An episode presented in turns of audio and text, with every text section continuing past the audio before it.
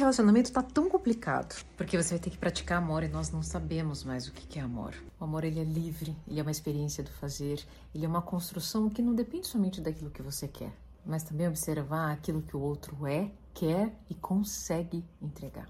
Porque requer que você se cure da necessidade de obter o outro, que você exerça a liberdade, mas ninguém mais sabe o que é liberdade. As pessoas confundiram liberdade com libertinagem. É por isso que elas me perguntam: